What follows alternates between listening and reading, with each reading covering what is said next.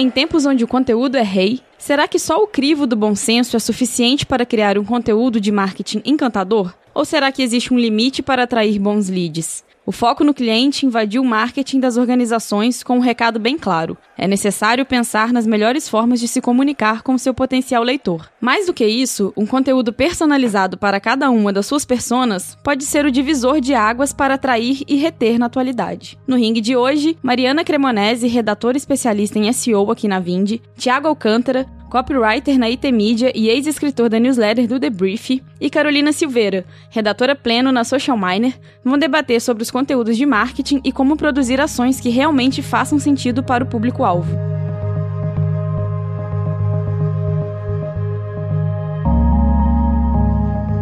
Será que o título realmente é a coisa mais importante? Como escrever um conteúdo impossível de ser ignorado? Quais são os bentes do mercado que eles mais admiram? Eu sou a Lidiane Oliveira, coordenadora de conteúdo aqui na Vind.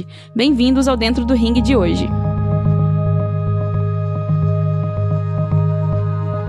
Vocês têm algum bench de mercado, alguma referência que vocês consideram muito maneiro de conteúdo? A gente vê muitas empresas bacanas, tem empresas grandes, pequenas, fazendo conteúdo muito legal. Agora que a gente começou a produzir vários é, relatórios tal, a gente tem, sei lá, a Ebit, que tem números incríveis, sempre tem relatórios super completos. O pessoal da Compre que lançou, por exemplo, recentemente um relatório cheio de dados que também são referência pra gente trabalhar nos nossos conteúdos e a gente olha muito como referência, assim, do que, que é relevante pro nosso mercado. E claro, a gente tem outras empresas, o pessoal da Rock, que sempre produz, eu já tive a oportunidade de trabalhar, né, fazer algumas parcerias com eles e eles têm um processo muito bem definido que garante muita qualidade, é bem criterioso assim. É uma coisa de não só de conteúdo, mas também de trabalho, de como você produz e você organiza o seu conteúdo, como você faz com que ele seja referência. E tem, sei lá, RD, que recentemente eles fizeram uma campanha, acho que, se não me engano, brincando com o meme daquele cara das placas. E foi muito legal, porque quando a gente pensa em conteúdo também, tem a questão de não basta você produzir um conteúdo muito foda, você precisa fazer ele chegar no seu público. Então, quando você planeja um conteúdo que traga bastante dado e que seja relevante para o seu público, você também tem que se preocupar em como você vai fazer isso chegar no seu público de uma forma criativa e que traga resultado. Deve ter trazido muito resultado para eles de conversão, porque eles aliaram essa campanha, tipo, sei lá, plaquinhas falando para de enviar o mesmo e-mail para sua base toda, para de ligar pro seu lead frio, e aí aliando isso com conteúdos que ajudariam as pessoas a melhorar essa estratégia. Então eu acho isso muito foda também. Então são empresas que eu tenho muito assim de, de referência, não só de produção de conteúdo, mas também de como elas divulgam e como elas trabalham. Acho que puxando um pouco mais para o lado de conteúdo editorial, jornalístico, eu gosto bastante do material do Morning Brew, que é uma newsletter gringa de negócios, mas que, cara, não, não tem nada mais chato do que falar de negócios e tecnologia e TI, e os caras conseguem trabalhar isso de uma forma divertida e conseguem entregar para você algo que te dê valor no final das contas, para não ficar restrito só sei lá, quem posta coisas na internet. Eu me inspiro bastante pelo storytelling de, sei lá, alguns estúdios de animação japoneses, tipo Ghibli, que agora tá tudo na Netflix. Então, por favor, assistam, pelo amor de Deus, Totoro, pela milésima vez. Tem várias formas de você contar uma história, né? Tem um, um designer uh, americano que é muito bom, que chama Nick Case. Ele tem um, uma visualização de dados que é a evolução da confiança. E o cara criou um joguinho com base num estudo científico, sei lá, de 1900 bolinhas. E ele consegue fazer você entender um conceito científico que é bem complexo, que é essa questão da, da confiança na sociedade humana em, sei lá, meia hora. E você joga e fica viciado e continua jogando. Então, acho que além de você saber como entregar o conteúdo, como fazer o seu conteúdo chegar nele, acho que é se inspirar principalmente em gente que faz coisas diferentes e até fora da sua área, às vezes ajuda bastante a tornar o seu conteúdo um pouco melhor, sabe? E aí você falou, sei lá, benchmark incrível. Cara, o Estúdio Ghibli é provavelmente o melhor estúdio de animação que já foi criado e ele não vai ser repetido, assim. Que ele tá muito na mente de, dos caras que fizeram ele. Isso é incrível também. Porque as coisas têm que ter fim, né? Eu acho que até voltando um pouco antes da produção de conteúdo, a gente teve a oportunidade, eu e a Lídia aqui na Vindi, de criar o Tom e Voz junto com uma outra equipe da marca. E aí a gente foi atrás e a gente se inspirou em meio chimp. Eles têm um, um guia muito bacana de tom e voz. Eu fiz e eu também me inspirei. É. muito legal o guia deles. A gente usou como referência para fazer e usa como referência até hoje. O pessoal do Conta Azul também foi bem parceiro com a gente. Então, o conteúdo também é isso, né? É o antes. Antes de você criar um texto, um para blog, um e-mail, uma news, um relatório, tem que estar tá adequado com o tom da marca, a voz da marca. E acho que vem antes, né? Então essa galera ajudou muito a gente nessa questão de produção de conteúdo, foi realmente bem bacana. É, e pegando um pouquinho aqui no que a Carol falou do, do case da RD com as plaquinhas, vocês acham que existe um limite pro conteúdo? É uma coisa que a gente fazia ano passado aqui na Vind bastante, era, era usar bastante meme e tentar se conectar com o que estava acontecendo no mundo, assim, tanto de meme quanto de outras questões de atualidades. Então eu queria saber de vocês se vocês acham que tem esse limite e até onde que é permitido fazer isso no conteúdo para ele ser atrativo? Cara, eu acho que tem sim esse limite. E eu acho que ele vai muito do tom de voz que você vai adotar e vai muito de qual objetivo de você usar aquele meme. Se for só para você parecer descolado ou parecer atualizado, vai ser mais ruído que você tá jogando na rede. Tem esse essa questão de você poder se atualizar e poder mostrar para as pessoas que estão além do seu e-mail ou seu texto que por trás tem uma pessoa que também consome conteúdo, que também tá ligado e antenado no que tá rolando. Mas acho que tem esse limite do meio de bom senso. Não sei se existe um bom senso, mas de até onde você consegue brincar sem desviar também o foco da mensagem que você quer passar, né? Tem um pouquinho de semiótica ali, você precisa trabalhar com que as pessoas têm familiaridade. Não adianta você usar um meme, às vezes vai ser genial, naquela sua bolha, no seu grupinho, as pessoas vão entender referência, mas o macro da sua base, para quem você tá mandando aquele e-mail, para quem você tá produzindo aquele conteúdo, as pessoas não vão entender. Então não faz muito sentido você usar por usar. A questão que eu acho também, a gente precisa sempre ter o cuidado, não só de usar meme, mas piada política, assuntos polêmicos, assim. Em geral, a gente sempre tem que ter a preocupação de não ofender ou e pode parecer muito bizarro, assim, as pessoas, a gente fala, ah, conhecimento comum, né? Todo mundo já, já sabe, tem que ter um pouco de bom senso. Mas bom senso é aquele negócio. É meio cada um tem o seu. Acho que a gente precisa ter um pouquinho, sendo bem sincera, de um termômetro do, do vai dar merda, né? Pra poder saber até onde que você pode levar aquilo. Exatamente. E até as coisas mais básicas, a gente teve um caso, não aconteceu comigo, porque eu comecei a assinar a news da Social Miner muito recentemente. Foi no final do ano passado. Antigamente, tem essa história, rola lá, que a gente fez mandou um assunto de e-mail, tipo assim, para o pessoal começar a fazer um marketing menos feijão com arroz. E a gente teve uma resposta negativa de uma pessoa, tipo, você tá falando que meu marketing é feijão com arroz? Então, até uma expressão que a gente cara, não foi nossa intenção. Então, você tem que ter essa, essa preocupação de sempre, até quando você usa um termo, gíria, de eu posso ser descolado. Você tem que entender muito, tanto da diretriz da empresa, né, qual é o tom e voz da empresa, tanto do que o seu público tá preparado ainda para poder ter. Então ele precisa ter familiaridade com aquele meme, ele precisa entender aquela piada. Se você puder ser extrovertido, excelente, mas tem sempre que pesar. Todo mundo vai me entender. O que, uma coisa que eu faço muito é mandar o texto, ou mandar, quando eu quero fazer uma piadinha ou um negócio, eu mando pra galera. Muita coisa de Minas eu trouxe e ninguém pega. Então, acontece. Então, você tem o termômetro dentro da minha própria empresa. Eu coloco o pessoal pra ler meu texto, é isso. A gente já teve uma série de respostas no debrief de termos que a gente usou e que alguém considerou ofensivo, sabe? E aí, o que, que você faz? Você já mandou o e-mail, tem, sei lá, X mil pessoas que já abriram ele, não tem muito como voltar atrás ou mandar uma errata em cima dele. E aí, o que a gente trabalhava muito é, além de passar o texto para outras pessoas lerem, é, estabelecer algumas palavras que de repente é melhor você substituir, até porque o português tem uma série de palavras para você usar de sinônimo. Você não precisa usar uma palavra que ofende uma pessoa. E aí a gente começou a criar políticas em cima disso. Então, o departamento que revisava o material, ele já dava uma olhada nesse tipo de conteúdo também, além dos redatores. Aí tinha uma revisão final do editor, que é o cara que tem essas, esses guias na cabeça, e aí também revisava o material para transformar ele seja deixar ele um pouquinho mais divertido, às vezes, inserir alguma coisa, ou, ou realmente para tirar esse tipo de, de conteúdo. Tem hora que acontece, né? Eu lembro uma vez que era finados e Halloween,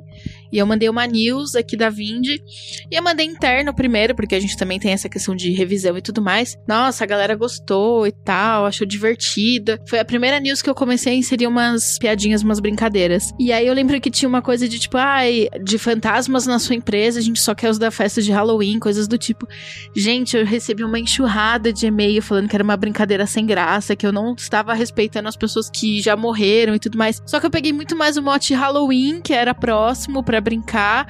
Mas como foi lançado um pouco antes de finados, teve gente que achou que foi ofensivo. E longe de mim, não, não era para ser ofensivo, era muito mais para inserir uma piada. Mas, putz, às vezes acontece. Aí o que a gente fez foi pedir desculpas para essas pessoas que se sentiram ofendidas, dizendo que não era a nossa intenção, que era muito mais pra falar sobre negócios e, e, fantasmas que assolam os negócios, do que outra coisa. Às vezes acontece, né? Não é sempre que a gente acerta. E é a forma também como você lida, né? Se você se arriscar a fazer coisas novas, você vai ter que aceitar que o ônus vai ser lidar com algumas coisas que não vão dar certo. Então é assumir o erro e falar, cara, não era isso, e você oferecer também alguma coisa para aquela pessoa para que ela tenha uma experiência enriquecedora, que você, tipo, não resolva mesmo essa situação. Deixe uma, no final uma impressão boa. Já aconteceu, já, sei lá, da gente mandar e-mail, ter um problema, ter que cancelar um evento.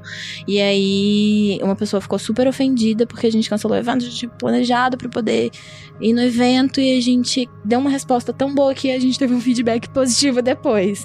Então, assim, você tem que saber também como você vai responder depois. E acho que quando você tá falando de e-mail, né, é, é um meio de comunicação muito direto. Então, sei lá, o mais natural e acho que até o mais fácil pra pessoa é, é dar um reply ali, descer a lenha, sabe? Eu acho que é, esse lance da resposta realmente é, é, é o mais importante, assim. Não só de como você lida com ela, mas como você absorve ela e transforma isso em alguma coisa também. Porque se você tá realmente errado, você tem que rever algum processo ou, ou ter alguma sacada ali no meio. Se você não tá errado, ou se você não, não ofendeu ninguém de verdade, você também pode simplesmente devolver o e-mail pro cara falando, cara, você interpretou errado tem isso também. A gente, tá, a gente vive num país em que as pessoas têm um, têm um probleminha de interpretação de texto em alguns casos, né? Eu concordo, mas eu penso sempre que, por exemplo, se a pessoa se sentiu ofendida, tem, você pegou, você colocou o dedo na ferida de alguma forma. Então acho que é sempre válido. Não importa se você acha que você estava certo ou se você acha que você realmente estava errado. Tem sempre como você explicar e sair melhor, sabe? Acho que, acho que o lance é, tipo, saber dosar isso, porque o que eu vejo hoje é uma série de marcas querendo ser muito fofinha todo o tempo, especialmente em redes sociais. Newsletter acaba entrando no, um pouco nesse meio. Eu acho que é dosar também quando você tem que defender um ponto para um, pra um leitor, sabe? Já aconteceu, no, no, meu caso, principalmente é editorialmente falando, né? Sei lá, você tá soltando um e-mail marketing mais promocional, mais voltado para o mercado, você vai ter um, uma outra reação. Mas no caso editorial, a gente tem que, às vezes, defender algum ponto e, sei lá, perder um leitor, às vezes. Se a pessoa perder um pouquinho do tempo dela para poder escrever um e-mail reclamando de alguma coisa, então, no mínimo, ela, ela se importa com aquilo. Porque dar unsubscribe ali é tão simples, né? Tipo, você pode só cancelar a assinatura da news ou não voltar a ler o blog que você viu aquilo. Então, se a pessoa para pra ser um, feedback construtivo realmente, isso é válido. Agora, entrando um pouquinho nesses feedbacks negativos, né, gente? Tem gente que perde a noção. Eu já recebi resposta de e-mail de pessoa falando, tipo, ah, você não sabe o que você tá fazendo, a sua empresa vai falir e me passa o contato do RH porque eu vou mandar o currículo para trabalhar no seu lugar. E aí a vontade que você tem é de falar, ó, toma aqui, manda aí seu currículo, a gente vai analisar. Mas nesse caso, você meio que ignora, fala, valeu pelo seu feedback, vamos avaliar, beijo. Tem coisa que eu acho que é simplesmente ignorar porque não vai acrescentar. É, é gente que tá gastando o tempo dela de uma forma errada. Mas acontece, né? Você tem algum outro caso aí? Vamos entrar já nos feedbacks negativos? A discussão, né? A Quando a discussão já começa começou? nesse nível, né? Não tem muito como você. Argumentar, lá, né? O que, não que tem muito fazer, argumento, é. A gente tinha uma regra lá que a gente tem uma primeira resposta muito educada, pelo menos. A partir da segunda, a gente toma algum, algumas medidas ali de ou a gente de repente não, não responde mesmo, ou fica por isso mesmo e, bom, valeu, tenha um bom dia, sabe? É. Eu lembro de um caso engraçado até, não foi nem muito um feedback. Eu lembro que no e-mail a gente falava que, putz, a gente tava ali para te ajudar e tudo mais, relacionado obviamente a negócios. E aí uma pessoa respondeu com um problema pessoal da vida dela, era um problema amoroso, perguntando se a gente poderia ajudá-la meu, o que, que você faz nessa situação, né? A gente deu uma resposta simpática, ajudou com um conselho ou outro, mas que o nosso foco realmente era empresas. Mas, tipo, ela ficou super grata que a gente deu atenção para ela. Às vezes a pessoa queria atenção, às vezes as pessoas dão feedback negativo querendo atenção também, né? Não é porque, nossa, vai mudar a vida daquela empresa, daquela redação e tudo mais. Deu feedback porque queria atenção naquele momento e assim foi, principalmente em redes sociais, né? Às vezes por e-mail não é tanto, mas em redes sociais adora fazer um comentário polêmico em alguma coisa. Lidar com feedback é um negócio maravilhoso, porque é tipo escola. É onde você aprende a ser firme, a ser confiante. Tipo, não falar errei mesmo, vou, vou corrigir isso. É no aperto, na hora que você recebe aquele e-mail que você fala, eu choro? ou, ou, eu, ou eu sento e falo, ok, vou resolver esse problema. O problema do feedback é quando ele tá certo, assim. Se ele tá certo, é o problema. Porque se é um cara que não tem noção do que tá falando ou tá viajando, você vai dar um jeito jeito de tentar contornar a situação. Mas quando ele tá certo, dói mais. Porque aí você fala, pô, eu realmente esqueci isso, ou eu realmente escorreguei aqui, e aí eu vou ter que pedir desculpas, eu vou ter que assumir um erro perante toda a minha grande base de e-mail, sabe? Mas, cara, é o que você falou, é quando você aprende, né? Quando você começa a se proteger ali para não receber outro feedback negativo desse tipo. Posso te expor, amiga? Me expor? Pode, vai. Pode, vamos Você lá. mandou a Lauren Y uma vez? Nossa, foi. E foi isso, foi, foi bem legal. Maravilhoso! Não, mas foi maravilhoso, porque trouxe muito resultado. Não Teve uma eu falei, taxa "Vou de resposta muito grande. Isso acabou, né? Quando as pessoas respondem seu e-mail, sua autoridade aumenta. E foi legal porque as pessoas responderam: Olha, não sei se você viu, mas. E o Lauren Y tava lá embaixo, assim. Foi. Tava testando vários templates. Na época a gente usava o RD Station. A gente tava testando vários templates, eu testando. E eu acabei botando um template em cima do outro. E aí lá embaixo tinha o Lauren Y. E achei muito legal que a galera. Todas as respostas que eu tive foi: Olha, não sei se vocês viram, mas saiu um Lauren Y lá embaixo. Eu, tipo, ai. Beleza. A gente tem empatia nesse sentido. Eu, às vezes, quando você pega um negócio assim, você- a vontade que você tem é de abraçar a pessoa e falar: "Ai, não tô te criticando. Amigo, eu só quero te Isso já ajudar. aconteceu, né? É, Uma vez eu mandei olá primeiro nome pra base inteira também. Não foi com a variável, foi primeiro nome. E aí, outro dia eu recebi um e-mail, o pessoal da Amazon com olá primeiro nome. Eu falei, gente, eu fiz o mesmo erro que a Amazon, olha que coisa, É. sabe? igual a Amazon, Somos todos sucesso. humanos aqui. Sabe, uma vez que eu me senti muito, muito importante de ter empatia por uma marca grande foi quando o National Geographic quebrou o e-mail deles no meio. E eu falei, cara, é o National Geographic. Agora é da Disney.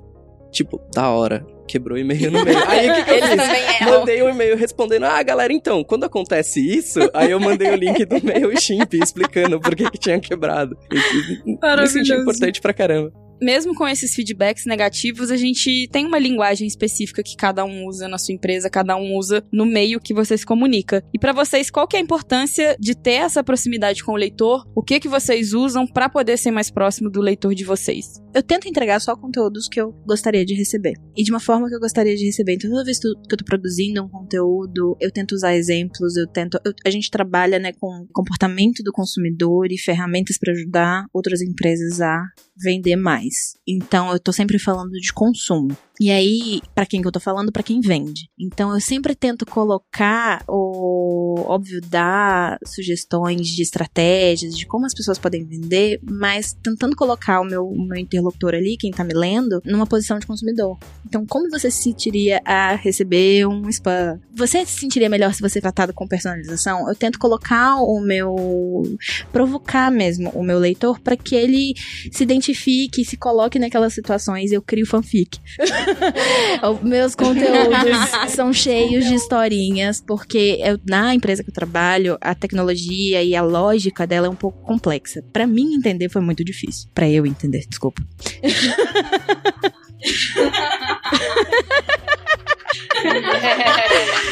É muito, foi muito complicado. Então eu tento, como que eu posso passar esse conteúdo da forma mais divertida possível, clara. Então eu exploro muito exemplo, eu tento colocar meu, meu interlocutor naquela situação e criar essas histórias para poder trazer ele para perto, para ele se enxergar e projetar ele, a experiência dele como consumidor naquela realidade. Eu uso muito isso, tanto é, quando eu trabalho o e-mail, eu trabalho muito também entregando dados para poder chamar a atenção do cara que tá me lendo, é, procura, sei lá, quanto que o e-commerce faturou no dia do consumidor em 2019. A pessoa não quer ler um, número, né? ela quer um número, ela quer um valor e ela vai ficar muito mais satisfeita se eu entregar esse valor direto para ela do que se eu escrever um texto gigantesco e só tá na última linha o valor, ou às vezes não tá, porque quem nunca? E não é o tipo de lead que você quer também, né? Tipo, não, não vai adiantar nada você ter mais um e-mail na sua base. Exatamente, não vai adiantar. Então, eu tento muito isso, que as pessoas projetem, se coloquem no, eh, no lugar e consigam se ver nos exemplos pra poder trabalhar essas estratégias nos negócios delas. Então, é isso que você falou, eu acho que o storytelling, ele é essencial, seja pra fazer um relatório de consumo, seja pra escrever um e-mail marketing marketing, um texto para blog, para qualquer coisa. Storytelling, ele é fundamental para você conduzir o seu leitor ali. É. E eu me coloco muito no texto também. Eu faço referência a mim mesma. Eu uso histórias pessoais. Mas Lidiane! Agora eu não faço tanto mais fanfic, mas no início o pessoal eu usava o nome das pessoas que trabalham comigo como os nomes dos personagens que eu contava a historinha. Tem da pessoa que comprou no e-commerce, fez tal coisa. E aí era muito engraçado que o pessoal falava: quando é que vai ser a minha vez de aparecer no seu texto? Aqui, não só aqui, mas outras empresas que eu trabalhei também, a gente muito preza por conteúdo otimizado para SEO. Mas aí quando você fala isso, as pessoas falam: "Nossa, não, porque eu tenho que fazer um conteúdo pro Google me ranquear". E cara, como que o Google faz isso? Ele olha a experiência das pessoas, né? É, não é o, o, mecanismo dele que vai julgar se seu texto é bom ou não. São as pessoas. Se as pessoas entraram e viram que tem a resposta que elas estavam procurando, se elas se interessaram, se elas interagiram com o seu conteúdo, o Google fala: putz, é um conteúdo bom, vou ranquear melhor. Então é muito isso, né? Tipo, quando você vai escrever, você não vai escrever para mecanismos, máquinas e robôs. Você vai escrever para pessoas.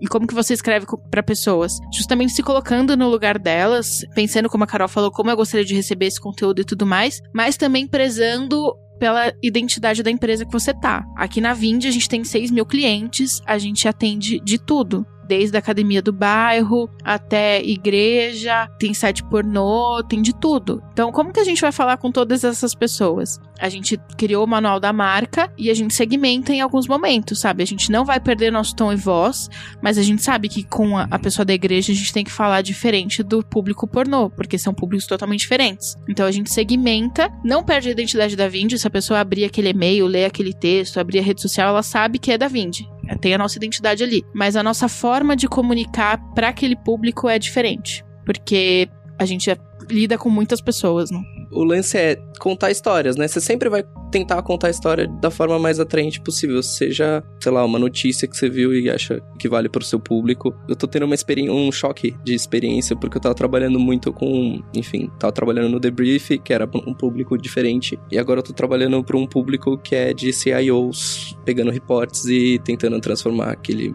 aquela numeralha toda em alguma coisa que faça algum sentido. é... E, cara, faz sentido. Se você, se você conseguir se colocar ali no lugar, você consegue contar uma história de um jeito atraente. E aí você coloca umas fanfic no meio, funciona, né? Menina. Você falou de, de falar em primeira pessoa e a Mari é, complementou aqui, eu às vezes eu uso no texto da, das news, mas Lidiane, o que que isso vai acrescentar para mim? Mas Lidiane, e eu comecei a fazer isso porque no início nem eu entendia como que aquela feature funcionava, como a, a, a plataforma mesmo funcionava. Eu falava dessa forma porque eu tentava explicar como se eu estivesse explicando para mim, e isso acabou sendo um recurso que a gente usa que foi, foi bem efetivo assim no, nos nossos e-mails e eu ainda uso isso até hoje e dá um tom mais descontraído distraído também. No, no debrief a gente tinha uma. Tem ainda, né? Porque o debrief não acabou. é, tem uma entidade chamada Tia Mirtes. E a Tia Mirtes, ela é inspirada na tia da Fabiana Pires, que foi uma das criadoras do debrief, no começo. Mas aí o que aconteceu? A equipe foi aumentando de redatores e aí a gente foi expandindo o que era a Tia Mirtes. Chegou no ponto da gente ter um feedback falando: Ei, mas a Tia Mirtes nunca faria isso de um leitor. E foi maravilhoso, assim, a gente falou, cara, a gente conseguiu criar alguma coisa que as pessoas tinham empatia e. E aí, acho que em um desses eventos alguém realmente perguntou, chegou e perguntou, cara, quem é a Tia Mirtes? É um de vocês? É um, é um parente mesmo e tal? E aí, tá curtindo o cast de hoje? Em podcast.vind.com.br você pode assinar a nossa newsletter para ficar por dentro de todos os episódios do Dentro do Ring. Passa lá e aproveita para maratonar outros casts.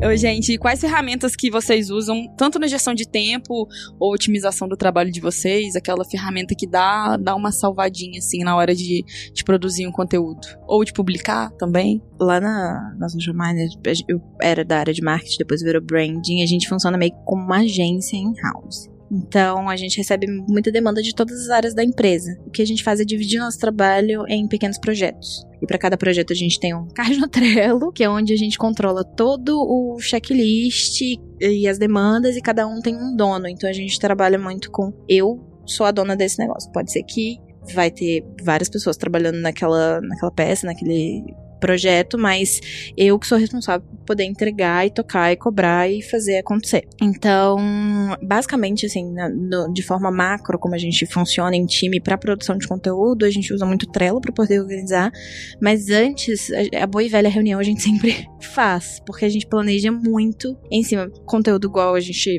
começou a falar desde o início, é muito mais do que só sentar e escrever aquele texto. É tudo como você vai entregar de forma criativa, quais as ações você vai fazer em cima daquilo, tudo que aquilo pode virar. Você pode virar um podcast, pode virar um vídeo, pode ir pra social o que, que você vai fazer com aquilo tudo. Então, a boa e velha reunião é o que a gente usa muito. E aí, pessoalmente, lá no Social Miner, eu sou a única pessoa responsável pela parte de conteúdo, então, e-book, texto do blog, tudo que sai de mim é muito pessoal. É eu cuidando meu, da minha agenda mesmo. Então, eu, o que eu procuro fazer muito é fazer follow-up de tudo e eu deixo todo mundo muito ciente do que eu tô fazendo e, e, trabalhar muito com prazo. Então eu tenho a minha agenda, o meu planner e eu sou meio louca da organização. Uhum. Então eu tenho prazo para poder fazer entrevista. Eu tenho, na minha agenda tem tipo, eu marco cada minuto e eu tava engraçada. Eu tava lendo um, um texto hoje no Medium de um cara que tava falando de produtividade, né? né? E aí ele falando da agenda dele, que ele organiza a agenda dele por pequenas tarefas, até tipo tomar banho. E é basicamente o que eu faço com o meu trabalho.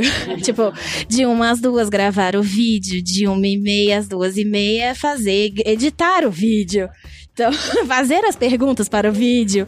Então é basicamente assim que eu, que eu me organizo. Eu tento fazer essas listinhas de, de, de tarefas, sei lá, eu tenho um keep lá com uma série de coisas que não estão ticadas no dia de hoje e eu tenho certeza que eu vou dormir olhando para algumas delas e frustrado. Uh, mas tem um. A última coisa que funcionou para mim foi uma matriz de priorização lá entre o que é urgente e importante, o que é só urgente, o que é só, só importante. É, é muito a forma como você aproveita o seu tempo mesmo, e aí o quanto você não se deixa dispersar pela internet. É, a gente de conteúdo fica bem disperso, né? Porque a gente começa a olhar várias referências e um texto leva para outro, para outro, para outro. Quando você vê, já passou o seu dia inteiro e você só ficou lendo. Mas saindo um pouquinho de gestão de tempo, porque aqui a gente também usa Trello e tudo mais, a gente usa SEMrush para olhar palavras-chave que a gente pode produzir conteúdo, ranquear melhor. A gente gosta também bastante do Uber Suggest do Neil Patel, porque tem uma parte dele que, ah, você joga um tipo de conteúdo e ele vai te dar sugestões de outros conteúdos que você pode produzir sobre aquilo. São ferramentas que ajudam bastante, assim, no dia a dia de produção de conteúdo, sabe? Você vai fazer uma pauta, e aí, o que, que você vai produzir? nossa, além de entender a dor do meu cliente, também vou olhar palavras-chave que eu quero ranquear, que são importantes, ou as dúvidas mais procuradas do meu cliente ali na, no Google, algum ou Trends e tal, para conseguir suprir essa, essa necessidade do meu cliente com, com conteúdo, né? É legal você ter falado isso, porque eu levei mais pra parte de organização pessoal, né? Inclusive, foi a Mari que me ensinou as primeiras coisas de SEO. Foi a primeira reunião que eu fiz logo que eu tinha entrado na Social Miner, e aí a gente sentou pra poder falar de SEO e eu não sabia nada, tinha caído. Ah, mentira, eu sabia alguma coisa. Mas eu cheguei apavorada achando que eu não sabia nada, e a Mari me, falou várias coisas. Então, essas ferramentas todas também que ela citou, e eu uso muito também pra poder fazer, planejar o conteúdo, identificar. Eu olho muito também pro resultado de coisas que a gente já faz e que eu quero explorar, que tem potencial, que a gente, às vezes, por acaso, fez alguma coisa que tem um resultado muito foda. Como que eu posso explorar isso melhor ou fazer coisas nessa linha para poder produzir? Então eu uso essas ferramentas também para poder pesquisar e, e, identificar, né, bons temas de conteúdos para poder fazer. Ah, pronto, agora eu sou obrigado a, a dizer que eu uso alguma dessas ferramentas, entendeu? Não, acho que Analytics, né? Sempre assim, olhar, tipo, pro que você já fez e olhar pro que tá sendo feito é sempre bom, independente da plataforma, que não tá me pagando pra falar a marca é, que você usar. Eu acho legal também o Google Alertas para você saber o que, está acontecendo com as palavras-chave que são do, do, interesse da empresa, do seu interesse. E o Zest é um plugin do, do Chrome que é muito bom também, que ele já abre a aba com algumas sugestões de conteúdos que você meio que pré-seleciona antes. É bem legal para poder escrever sobre o que, está acontecendo no mercado. Outra coisa bacana, gente, o bom e velho, tipo, ler um jornal e ficar antenado nas notícias. Eu não sei do que, que a Lidiane tava falando outro dia lá em casa, que ela falou assim, vou escrever Lá em casa, gente, é porque a gente mora junto. gente, amigas. Pronto, aí, ó. A Lidiane tava falando de alguma coisa que ela. Era um assunto que tava muito em alta, mas era bem away. E ela falou, cara, eu vou escrever um texto sobre isso. Ela falou zoando, eu falei, seria uma ótima ideia. Eu, aquele menino que desapareceu, que escreveu um monte de coisa nas paredes de casa. Lá do Acre. Do Acre. Exatamente. Do Acre, né? A gente tem um post no nosso blog que é tipo assim, tantas lições de marketing que o, o menino desaparecido do, do Acre te ensinou. Não é esse o título, tá, gente? Porque eu não lembro o título, mas é basicamente isso. E aí a gente juntou um assunto que tava super em alta e transformou num post sobre marketing. Não tinha nada a ver, não fui eu que fiz. Fico recalcada por isso, mas era um, e foi mais ou menos essa ideia da Lídia, era um negócio assim, meio, meio away, ela ia transformar, eu falei, miga, eu leria. Então você tá sempre antenado e às vezes o, o, a criatividade, essas ferramentas, elas vêm mesmo quando você tá batendo um papo com alguém que trabalha na mesma área que você, não precisa ser aquela pessoa que tá sempre junto com você, alguém que trabalha em outra área. Eu tinha altos papos com a Bianca, ela trabalhava com dados e ela trazia alguns insights, ela via muitos dados. E isso acabou transformando num projeto da gente de pegar vários dados que acabavam não entrando nos relatórios tradicionais que a gente fazia e a gente falou, cara, isso é muito legal, vamos fazer umas análises bem forinha da caixa. Virou um projeto que chamava Stranger Things Data, mentira. Stranger Nossa, nome original. Verdadeira. Parece um Netflix original. É, e a gente fazia. é, analisava esses dados, sei lá, linkar feriado com a queda nas vendas e o fato dos feriados saírem no sábado, como influenciava menos ou mais, ou o impacto do frio nas vendas de bebidas. Era muito aleatório e muito legal fazer. Então, às vezes, você batendo papo, usando, acessando mesmo as pessoas, não, não através de uma ferramenta, mas no bom e velho papo de, de corredor, que também vai, vai te ajudar a produzir. Você falou de título aí do Menino do Acre. Vocês acham, pergunta um pouco polêmica, que o título é o mais importante? Seja de um e-mail, seja de um e-book, de um relatório ou de um texto do blog. O título, ele é não a parte mais importante, mas ele é, é o que é a isca que vai pegar aquela pessoa. Mas se o seu conteúdo ele não for consistente com o que você prometeu naquele título, por exemplo, você vai perder e você vai gerar frustração. Então o título ele é muito relevante, ele é a oportunidade que você tem de resumir em uma linha o que que você vai falar naquele texto e atrair as pessoas que você, por exemplo, você identificou que alguém tá sentindo falta, você tem um público ali bem introdutório que quer saber o básico de marketing de conteúdo. E aí você quer fazer um conteúdo bem introdutório para essas pessoas. Então você sabe que trabalhar marketing, o que é marketing de conteúdo, como usar na sua empresa. X. Você sabe que aquilo vai atrair aquele público bem introdutório para sua marca, né, para baixar o seu e-book ou ler o seu post. E aí você traz N coisas no seu texto, mas não, não explica o que é marketing de conteúdo, e a pessoa não tem nenhum exemplo, nem referência, ou não sabe como aplicar, ou como medir resultado. E aí ela fica frustrada, que ela chega no final do texto e X, você prometeu uma coisa, mas você não entregou no texto. Então, o título, ele é aquela isca, aquilo que vai trazer as pessoas, mas o que vai fazer ela ficar é o como você vai trazer o resto. Né, como você vai desenvolver de fato o conteúdo. O famoso clickbait, né? A galera coloca uns títulos lá pra todo mundo clicar. E aí, quando o usuário não encontrou o que ele procurava, ele não, não foi respondida, o Google vai falar: pera um pouquinho, tem alguma coisa de errado. As pessoas clicam, olham, não encontram a resposta, sai e procura de novo. Aumenta seu bounce, cai seu ranqueamento e tudo mais. Então, título é importante porque é um chamariz e ele é importante que ele converse com o texto, né? Não adianta você fazer um clickbait doido lá que você vai estar estragando o conteúdo. Principalmente quando você tá falando de, de, sei lá, de e-mail, né? Aquela quantidade limitada ali de caracteres. É tudo que existe entre você, sei lá, 500 mil e-mails não abertos da caixa de entrada daquela pessoa, sabe? Então acho que tem que ser um pouco vendedor, tem que ser meio matador, assim. Mas é claro, se você não entregar no final o conteúdo, vai ter uma resposta é, negativa. Mas não acho que é só isso também. Acho que se você for levar em consideração só essa premissa, a história de um casamento não seria assistido. Sei lá, porque é um puta título ruim, Título sabe? ruim. É, Exatamente. Então, Tem que, é, você tem que sempre tem- alguém arriscar num título meio pá. e é, vai descobrir e cara, falar, cara, isso vale muito mais do que o título vende. Exato. É uma combinação, assim. Sim, é muito importante, não dá pra dizer que é o mais importante. E quais dicas que vocês dariam pra galera que tá começando a produzir conteúdo agora, pra quem já escreve conteúdo e quer dar uma modificada, quer dar uma, uma melhorada no tipo de conteúdo, nas suas taxas de abertura, de, de orgânico e tudo, pra escrever um conteúdo que seja possível de ser ignorado? Cara, escuta a conversa da galera no coletivo. Faz alguma coisa diferente, saca? Se você tá querendo ter um resultado diferente, aposta em alguma coisa que seja diferente do que você tá entregando até agora. É, e eu disse, escuta a conversa das pessoas, porque além de ser muito interessante, às vezes tem umas fofocas muito boas, é, você vai pegar, tipo, o que que, que, que as pessoas estão conversando sobre? Qual que é o, o de repente, o, a fagulha ali que você precisa para se inspirar num conteúdo um pouco mais, mais divertido ou, ou diferente do que você tá fazendo, saca?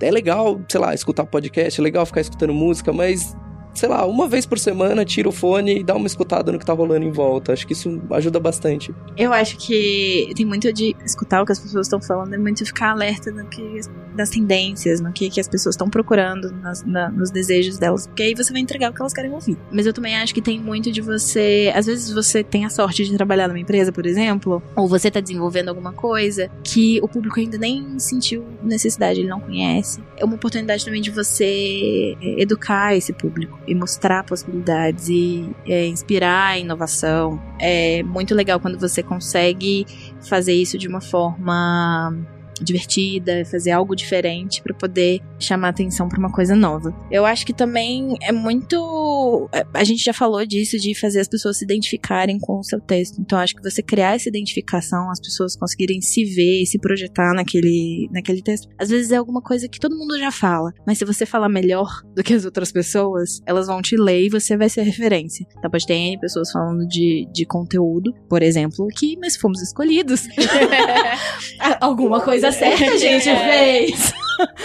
alguma coisa certa a gente fez. Então, assim, se você consegue criar essa identificação, se você inova no, nos seus conteúdos, se você consegue se conectar com, com o seu público, você consegue e trabalhar bastante temas que as pessoas estão procurando, então mostrar coisas novas que elas podem explorar e que elas podem se diferenciar da massa e como elas trazerem destaque, eu acho que isso brilha os olhos das pessoas. A gente vê muito parece simples, mas é as pessoas elas têm sede de inovação, elas querem coisas novas.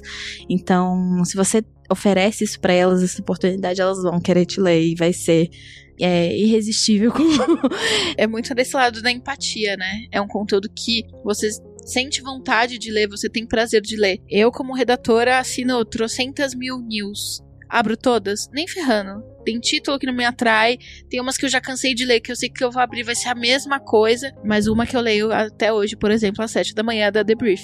Pode ser longa, pode às vezes falar uns assuntos que não me interessam, mas eu gosto tanto daquele conteúdo, daquele storytelling, que eu abro todo dia às sete da manhã para ler. E às vezes me remete a algumas coisas. Eu lembro de uma news que falava do De Volta para o Futuro, com as datas e tudo mais. Eu falei, nossa, lembrou minha infância. E aí aquilo, tipo, já mudou meu dia, já começou a me dar referências para que eu produzisse o meu conteúdo também. Então, ter essa, essa identificação, né? É um conteúdo que eu leria. Porque tem umas que eu assino e falo, cara, não, não vou nem abrir porque eu sei que é a mesma coisa, não quero mais ler. Ou então essa empresa já, tipo, não me atende mais. E tem outras que não me atendem, mas me prendem pelo conteúdo. Então acho que é, é muito isso, da, da empatia, né? É, eu acho que o objetivo de todo mundo é ter uma conversão ali, né? Seja para venda, seja material de e-book. Mas mesmo o seu objetivo sendo esse, acho que a ideia é não deixar isso talvez tão claro para a pessoa a princípio, você ir conduzindo ela nesse storytelling e aí você vai levando ela e no final ela fala: "Hum, eu quero isso". E aí eu acho que talvez essa seja ser sutil e empático, como a Mari falou, talvez sejam as duas dicas mais valiosas aí voltado para o segmento que cada um atua, né? E na prática, assim, às vezes ficou um pouco é, subjetivo que eu falei. Eu faço várias perguntas que eu quero responder aquele texto. Óbvio, a gente vai chamar atenção no envio de um e-mail bacana, a gente vai chamar atenção com o título, mas como você faz a pessoa ler até o final o seu e-book? Então, eu tento responder várias perguntas. Quando eu vou começar a escrever um, um conteúdo, eu escrevo várias perguntas que eu quero responder naquele conteúdo. E eu tento criar uma história com que eu, a pessoa não vai deixar aquilo porque tem um, um, próximo capítulo. É tipo o final de capítulo de novela, de série. Novela boa é igual Avenida Brasil, que te deixa com vontade de assistir o próximo capítulo. Então, conteúdo bom é aquele capítulo que termina com vontade de ver o próximo. Então, é basicamente isso. É, acho que, sei lá, só fazendo, só fazendo um rápido adendo à minha resposta anterior, não seja um stalker, tá? Por favor. eu acho que tem esse lance de, de distribuir, né? Às vezes a gente colocava algumas coisas no começo ali e falava, nossa, tá muito bom. Mas só que a partir da notícia principal ou, depois da notícia principal, você não tem. não tá interessante, não tá legal. Aí a gente ficava mudando e tinha uma guerra na, na, na redação que era, ah, o que que vai em cima, o que que vai embaixo. Não, isso é muito chato. A gente não consegue colocar isso aqui de cara, então vamos mudar e tal. É, acho que é pensar seu conteúdo pra pessoa chegar até o final e, e como uma obra meio completa, assim, né? Então, tinha um lance lá na news de tipo. Não tinha uma data negativa no começo, porque a pessoa tá às sete da manhã lendo alguma coisa, ela vê que, sei lá, o Michael Jackson morreu nesse dia. Porra, chato pra caramba, né? Você vai. Tudo bem, você até vai ouvir a playlist dele no Spotify, mas você vai ficar meio, putz, morreu, né? Jovem e tal. Então a gente tentava começar com uma nota positiva sempre, assim. Funcionava. Às vezes as pessoas falavam, pô, mas faz tantos anos que o Michael Jackson morreu vocês não falaram e tal. Sim, mas a gente preferia pegar um lado positivo das coisas pra galera que, que lia de manhã, assim. Então acho que pensar todos os trechos e uh, todas as partes do seu conteúdo é, para que tudo meio que impressione ou tudo tenha esse apelo, acho que é legal. Sem, claro, cair no, no clickbait.